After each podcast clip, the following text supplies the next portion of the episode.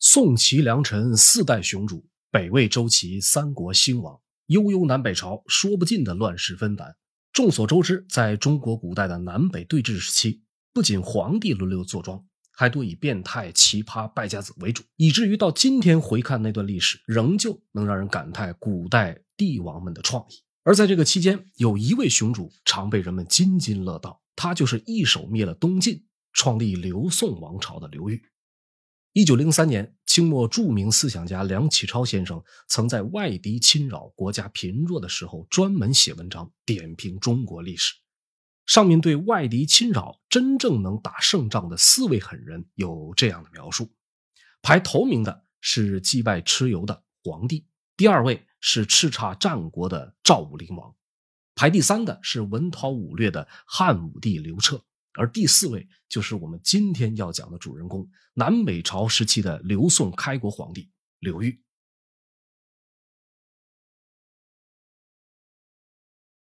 公元三六三年四月，刘裕出生在东晋时期建康东北二百里外的京口，也就是今天的江苏镇江。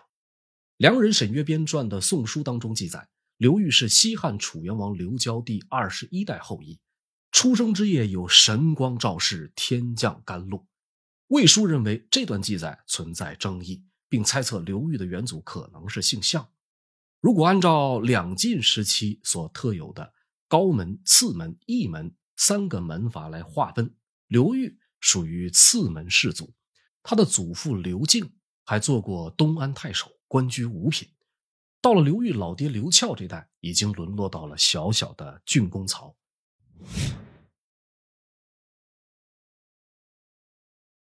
说起刘裕的倒霉啊，除了他老爹的官位不高、门庭没落之外，就是他出生后没多久就让老母亲染了产疾过世。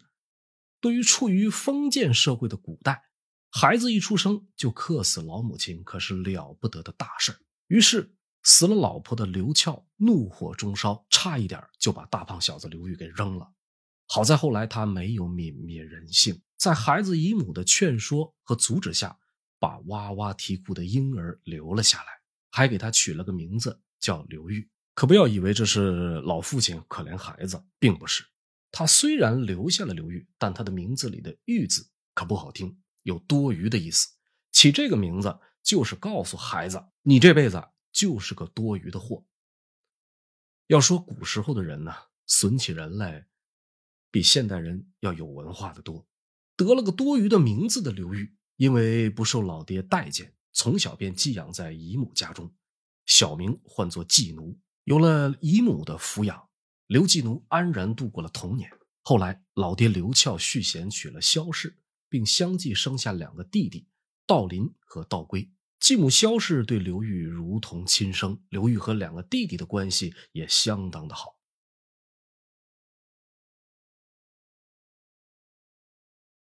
大概是在刘裕十岁左右的时候，老爹刘翘撒手人寰，留下一家孤儿寡母，日子越发清苦起来。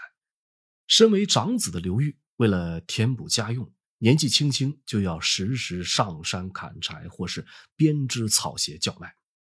生活的磨难让他十分珍惜亲情，对继母相当的孝顺。刘裕也在继母的张罗下娶了妻，成了家。只不过。长大后的刘裕沾染了赌博这一相当坑人的嗜好，没过多长时间就把原本清贫的家底掏空，欠下一屁股债，在邻里乡亲之间的名声更是臭名远扬，人见人烦。这一下子可就断了自己的后路了。咱们前面提到，刘裕的出身是比上不足，比下有余的次门士族，如果遵循祖例，混个小官出仕不成问题。进入官僚阶层，虽然不一定是大富大贵，但是基本上可以保证衣食无忧。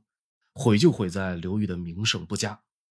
东晋年间啊，实行的是九品中正制的选官机制，想当官必须经过中正官的考核。考核的标准一看品行，二看出身。如果单论刘裕的出身呢，当个六七品的小官是完全够格的。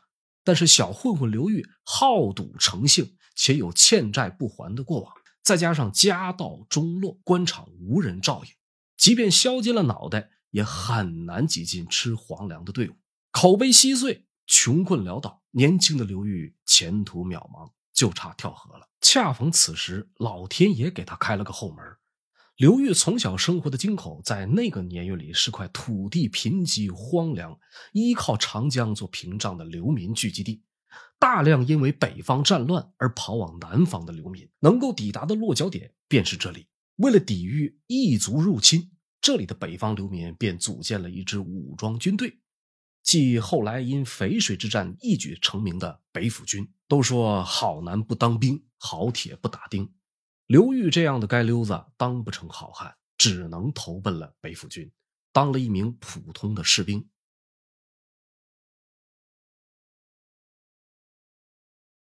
宋书》卷一《武帝纪》上曾有这样的文字形容刘裕，说他身长七尺六寸，风骨奇特，家贫有大志，不修廉语。虽然不能判断全是假话，但是说他身长七尺六寸。多少有注水的成分啊！毕竟那个时候呢，光身体就有一米八多的古人实属罕见啊。至于有大志，就更加没看出来。但是当兵后的刘裕从此逆天改命，摘掉了倒霉孩子的标签却是事实。不仅如此，出身低微、混迹在流民中间的刘裕，还曾与东晋宰府出身的官三代王密成为了私交甚密的铁哥们更是令人称奇。有关南北朝的正史记载，王密之所以对刘裕赏识有加，还预言他将来应当会成为一代英雄，皆源自一位门客讲述的奇遇。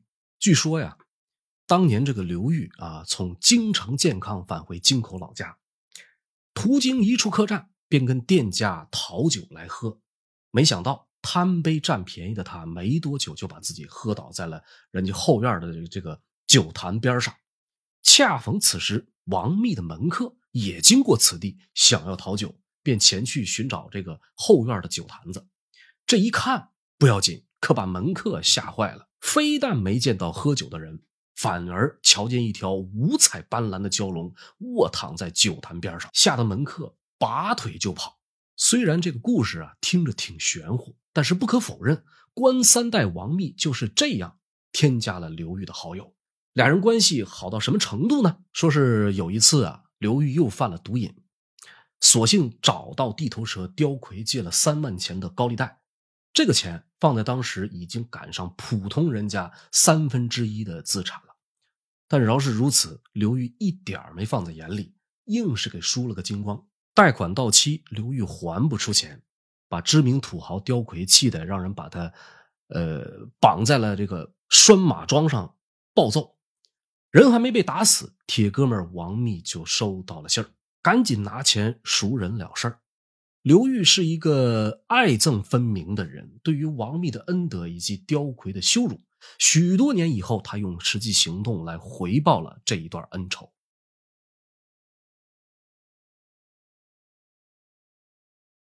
咱们书归正传，从军之后的刘裕啊，可以说用一路开挂来形容。史书记载，刘裕初为冠军将军孙吴中司马。应该说，除了体格健壮，更多的可能是次门士族和同乡的关系，让刘裕被当时的冠军将军孙吴中青睐有加，将他从普通小兵直接提拔为军中司马。后来啊，因为这个五斗米道士孙恩举兵造反，孙吴中。将他推荐给了当时的北府军扛把子刘牢之，刘裕的军事才能自此得以华丽展现。话说东晋隆安三年（公元399年十一月），刘牢之奉旨讨贼，在进入敌占区后，派遣麾下参军刘裕领几十名精兵刺探敌情。不巧的是，行走途中遇敌数千。刘裕见状，手持长刀，大喝一声，领兵杀入敌阵。尽管北府军皆是以一挡十的百战精兵，可惜敌众我寡，转眼间冲杀的只剩下刘裕一人。苦苦支撑之际，一不小心翻身掉到河岸之下，敌军瞬间聚拢，意欲斩草除根。有数人探身向河岸下张望，说时迟，那时快，刘裕振臂一呼，手起刀落，几名敌军就地一命呜呼。此时。已经满身满脸浑身是血的刘裕嘶吼着一跃上岸，对面敌军恍惚间好似看见一位血染的金刚凶神从天而降，顿时吓得转身就跑。后面的大队人马以为伏兵四起，随即跟着调转马头四散奔逃。已经杀红眼的刘裕见状，手舞长刀，紧追不舍。于是出现了中外战争史上难得一见的场面。前面有几千个人在四散奔逃，后面刘裕一个人在死命追杀。恰好这一幕被赶来支援的刘牢之之子刘敬轩看到，赶忙率军出击。此一战斩首千余，大破敌军。刘裕自此开始有了一些名望。在后来啊，四处征讨的年月里，赌徒刘裕终于把他的赌性用在了命运上。他多次大败孙恩，最终致使对方跳海自杀。在顶头上司刘牢之死后，审时度势，跟着桓玄混了几年战功。眼见刘玄对自己多有提防，他索性自己拉起了北府军的一些旧部和几位老战友出来单干，让窜进称帝的桓玄被斩杀在了逃亡的路上。这里边，咱们分别讲一下比较有意思的多次大败孙恩和平定桓玄之乱。说起来很简单，但不可否认的是，这两次分出不同时间段的风波，直接奠定了刘裕在今后不可撼动的地位。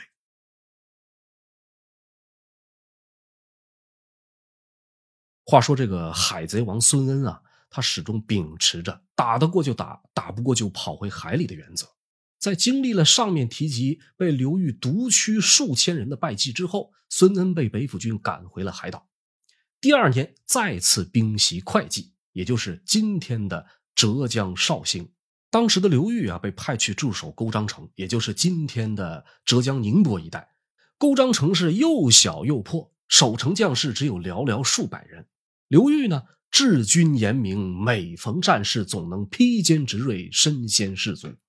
苏恩和刘裕在这里展开了为时两个多月的围城战，以守方刘裕获胜告终。随后，两人又在海盐展开攻防战。刘裕以空城计诱使孙恩中伏，海贼王败走护犊，并顺势杀奔军事重镇刘裕的老家京口。京口在当时是都城健康的一大门户。京口如果丢了，再往西一百公里就是健康。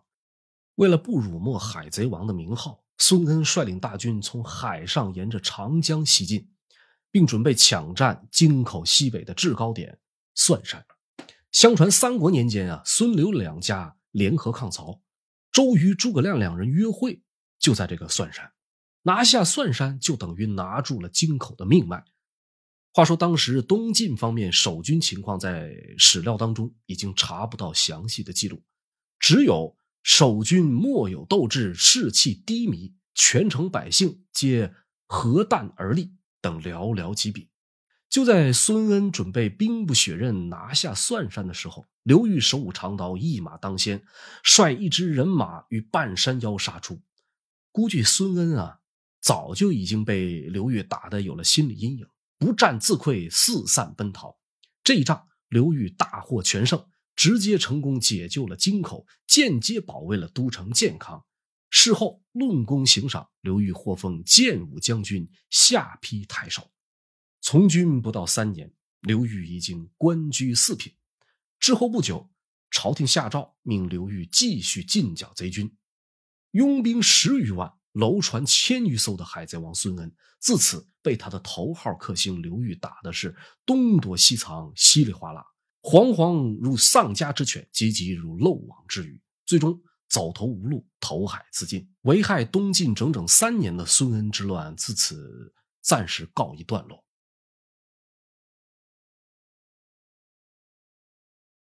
然而，此时的东晋已经风雨飘摇，按下个葫芦又起个瓢。一代枭雄桓温之子桓玄强势崛起，势力范围占据整个东晋的三分之二。公元四零三年，桓玄篡晋称帝，建立桓楚政权。桓玄登坛受禅，即皇帝位这一天，发生了一件很蹊跷的怪事。就在桓玄履行履行完一系列繁琐程序，走进皇宫，朝着龙床一屁股坐下的时候，龙床突然间嘎巴一声塌了。这在这样一个特殊的日子里啊，属实不是一个什么吉利的兆头。新皇帝因此脸色大变，文武百官诚惶诚恐。此时，一位名叫殷仲文的大臣出班启奏：“此乃陛下圣德深厚，地不能载之故。”一个马屁拍的桓玄顿时心情大好，此后便将殷仲文委以重任。桓玄篡位之后，骄奢淫逸，荒淫无度，很快就引起了一部分人的强烈不满。公元四零四年三月，北府旧将刘裕、何无忌、刘毅等人举义兵讨伐桓玄，很快就夺取了京口、广陵两地。随后乘胜进击，兵发建康。刘裕军抵达建康东北的富州山东侧。话说这个建康，早在三国的时候，诸葛亮出使东吴，见到当时还叫秣陵的建康，风水极佳，曾说过“虎踞龙盘，此乃帝王之宅”。赤壁之战之后，孙权就将都城搬到了这里，并将秣陵改名为建业。到了东晋，建业又被改为建康。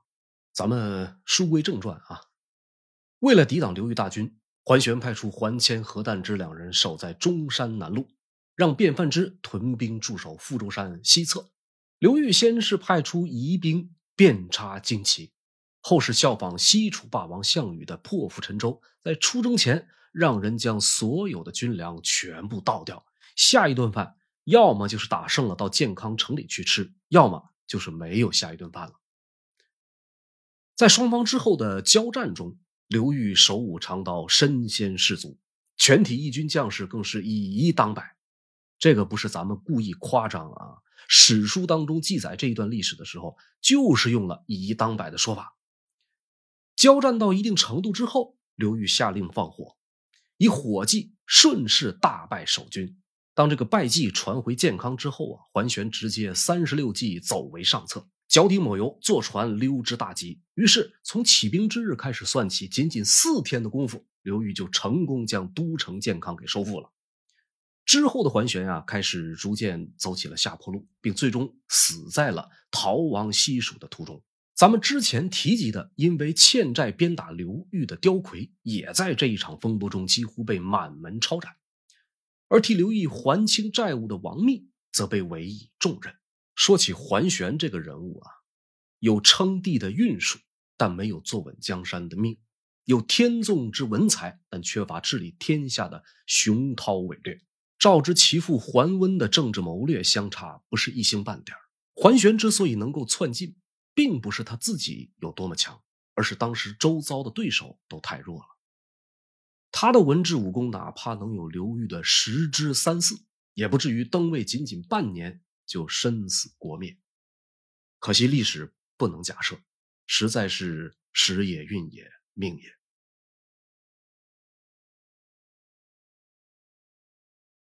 咱们接着回头来说刘裕。如果说讨伐孙恩的过程作为一块基石，让刘裕开始在军中崭露头角、声名远扬，那么推翻桓楚政权、匡扶东晋朝廷于危难之时。则是刘裕逐步掌控东晋军政大权的开始。公元四零六年，刘裕因功受封为豫章郡公，官拜镇军将军、都督十六州诸军事，徐衍刺史。三年以后的公元四零九年，在一片反对声中，刘裕率大军自建康出发，北伐南燕。南燕是当时慕容氏建立的北方政权，是不是有点拗口？如果你看过金庸的《天龙八部》。那里边那个慕容复不择手段想要匡复的燕国，就是两晋南北朝时期分属不同属地、不同时间段的燕国政权。刘裕所讨伐的这个南燕，当时的皇帝叫慕容超，这个哥们儿绝对是个奇人。还没出生的时候，恰逢他的伯父和叔叔起兵造反叛变，除了怀孕的慕容超生母以及他的祖母公孙氏之外，这一支慕容氏被满门抄斩。长大以后的慕容超颠沛流离，为了活命，装疯卖傻，甚至沿街乞讨。最后来到南燕，凭叔父慕容德早年留下的一把金刀，叔侄相认，并被当时已经称帝的慕容德指定为南燕太子，之后继承大位。或许是幸福来的实在是太突然了，以至于慕容超在错误的时间、错误的地点招惹了不该招惹的刘裕。晋师入侵的消息传入南燕都城广固，满朝皆惊。而燕主慕容超之后在防御策略上也直接证明了他的草包内核属性。南燕当时的疆域啊，基本上就是在现在的山东半岛。不论是据守大岘山，还是沿海岸线南下断其粮道，都不失为良策。而慕容超呢，是直接弃险不守，调回戍边部队，准备在广固和刘裕一决雌雄。可惜很快就被刘裕打得七零八落，只临渠一战就被阵斩上将十余人。随后数月被刘裕围困于广固，外没援兵，内无良将，最终城破被擒。这位曾经的金刀太子，经受过。无数的磨难，却不懂得忆苦思甜。后来被押送到健康，斩于闹市。据推测，当时年仅二十五六岁。南燕一国就此灭亡。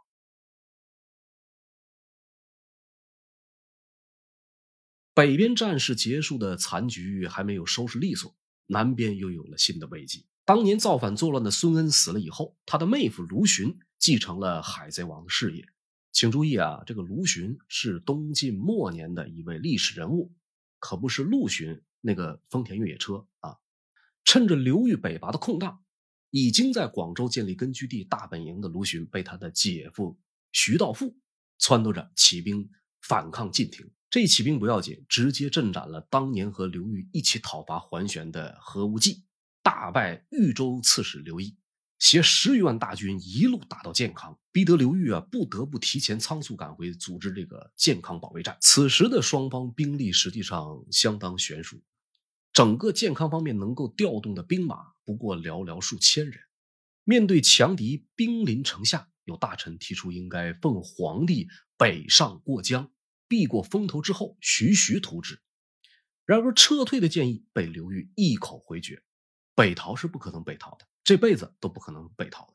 接下来，刘裕呢，分别做了几件事情。先是征兵，凡应征者许以高官厚禄，规格比照当年讨伐桓玄那个时候的那个京口从役的人员，重赏之下必有勇夫，由此大大缓解了兵源兵力的问题。数日之内，集结了大量的新募军队，同时发动百姓修缮重中之重的石头城要塞。迁走秦淮河南岸的居民，刘裕亲率部队镇守在石头城。建康实行全面戒严战备状态。卢循军到达建康后，停驻在长江江中的蔡州。刘裕以竹篱木山围墙阻断秦淮河口以及石头城沿岸，修建秦淮河南岸多处的这个堡垒，并分兵驻守。有敌来犯，两岸守军立刻就万箭齐发，让对方有来无回。这里必须提及当时刘裕军中的一样神器，叫万钧神弩。每支箭都有小孩胳膊那么粗，在当时还是冷兵器的时代啊，万钧神弩可以说是威力巨大，尤其是对付水军，一箭射过去可以直接洞穿船体。刘裕就是用这种障碍物加神器的方式，完美阻止了敌军的首轮进攻。卢循于是在秦淮河南岸设下伏兵。派老弱病残伪装成主力，跑到这个健康北边攻打白石垒。石头城守将徐士特不顾刘裕坚守不出的军令，出击迎敌，大败而归。之后被刘裕以违抗军令斩首示众。卢循军在进攻受阻的情况下，转攻健康东南的丹阳郡，又久攻不下，最终被逼无奈从建康撤军，转攻荆州。在荆州被刘裕的三弟刘道规杀退，随后不久又被刘裕以火攻杀得大败。在经历数次惨败之后，卢循率领残部南逃广州，不料大本营早就被刘裕派兵占领，无奈之下逃到胶州，在胶州呢被刺史杜会度斩杀到了穷途末路。这个卢循呢，先是以毒酒。毒死了自己的妻儿，又招来众多随侍的妻妾，将愿意和自己同生共死的放掉，不愿意陪葬的全部杀掉。随后他自己投水自尽。卢循死后，被人将尸首打捞上岸，割下头颅盛入木盒，送往建康。自此，祸害了东晋十二年有余的孙恩卢玄之乱被彻底平息。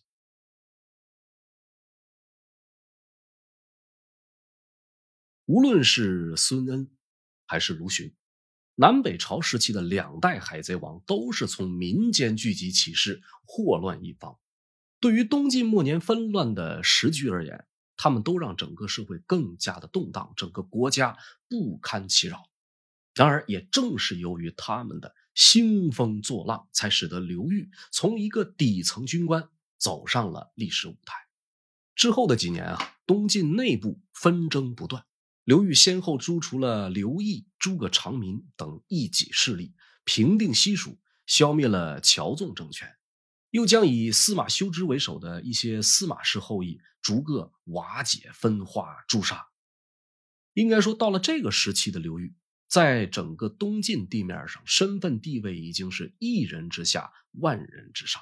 篡晋建宋的文武班底也已经极具规模，剑履上殿，入朝不趋，战败不明，称帝的野心。显而易见，但已经没有任何一股势力有实力阻止他的计划。而相比此前的桓玄，显然刘裕更有耐心和远见，因为此时的他还缺少一份足以震烁古今、名垂千古的功勋。公元四一六年，太尉刘裕。兵分五路北伐后秦，大约用了一年的时间收复故都洛阳和长安，迫使秦主姚泓投降，后秦随之灭亡。在东晋的历史节点上，汉族政权在一百年的时间里第一次同时收复两京，刘裕的功勋已经足以彪炳青史，万古流芳。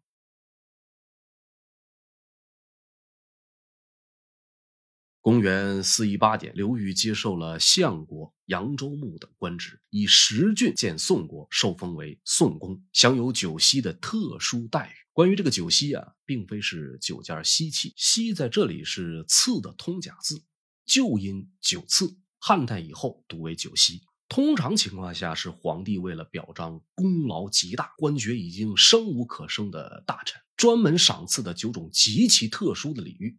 其中包括车马、衣服、乐器、朱户、虎贲等等，它的形式上的意义要远远高于使用价值。历史上，在刘裕之前获此殊荣的人物，先后有王莽、曹操和司马昭等人。从这几位啊，也不难看出，此时的刘裕已经等同于明目张胆地告诉世人：我刘裕过去京口的赌徒无赖，即将坐上皇帝的宝座。而此时还是名义上的最高统治者的这个晋安帝司马德宗，着实是东西两晋皇室的一朵奇葩。他虽然是生在帝王之家，却天生在生理和认知方面存在严重的障碍。严重到什么程度呢？咱们根据《资治通鉴》当中对于司马德宗的记载：安帝幼而不会，口不能言，至于寒暑饥饱亦不能辨，饮食寝性皆非己出。翻译成白话啊。就是说，这个人从小到大，从生到死，没说过一句话，不知饥饱，不辨寒暑，吃喝拉撒一概不能自理，大小事务全靠别人照料。因此，从当皇帝的第一天起，这个司马德宗就成了一个摆设。司马道子和司马元显掌权时候呢，呃，这个朝政是由他们管。桓玄篡位称帝，他被贬为平固王。等到刘裕掌控大权的时候，晋安帝司马德宗以他超强的生命力还在待机。这就把一心想当皇帝的这个刘裕给弄 emo 了啊！心想你这货命这么硬，非得把我给耗死不行啊！于是呢，在一个伸手不见五指的黑夜，刘裕把王韶之招进宫里，活活勒死了安帝司马德宗。随后扶持了他的弟弟司马德文当皇帝，史称这个晋恭帝。没过多久呢，深知时日无多的刘裕便让他抄录了一纸诏书，将皇帝禅让于他。第二年的六月。被废出的晋恭帝在刘裕的授意下被杀手毒死了。自此，一代屌丝刘裕终于在自己五十八岁那年坐上皇位，改国号为宋，改元永初，彻底结束了这个历时一百零三年、出了十一位皇帝的东晋王朝。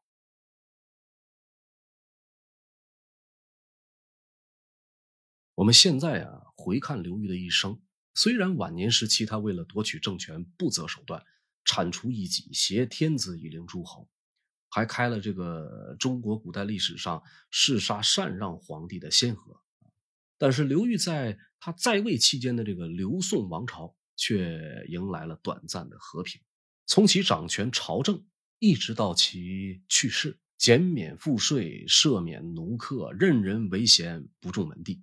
对经济和政治的这个整顿呢，进一步的打击了门阀士族的势力，改善了当时的政治与社会环境，对平民百姓的痛苦也有所减轻。刘裕治军法令严明，军容齐整，绝不扰民。他本人呢，多次对军事行动的判断精准无误，在不到二十年的时间里，对内平息战乱，对外两次北伐。功勋卓著，堪称两晋南北朝时期最卓著的军事统帅之一。刘裕一生崇尚节俭，不喜欢奢华，因为担心劳民伤财，不惜将他人进献的这个石床砸毁，并将自己早年使用的这个农具留给后人，予以警示。可惜呀，到了他孙子宋孝武帝的时候，不知节俭与感恩，面对刘裕留下的农具，只说。老农夫能有这些东西，已经很富裕了。人无完人啊，刘裕本人同样存在一定争议。除了弑杀禅让皇帝、诛杀南燕慕容氏以及后秦姚氏宗族，同样令他一直因此饱受诟病。尽管前半辈子刘裕的人生暗淡悲惨，但是作为底层逆袭的励志人物之一，刘裕的后半生过的是异彩纷呈。他用自己的一生告诉那些陷入低谷的人们：人只要活着，处处都可能是拐点，说不定在哪条岔路口上，你就能找到人生的出路和目标。同时，也告诫我们，千万别丢了昔日的同事和低谷时交下的朋友，说不定在人生路上，你会再与他们结伴同行。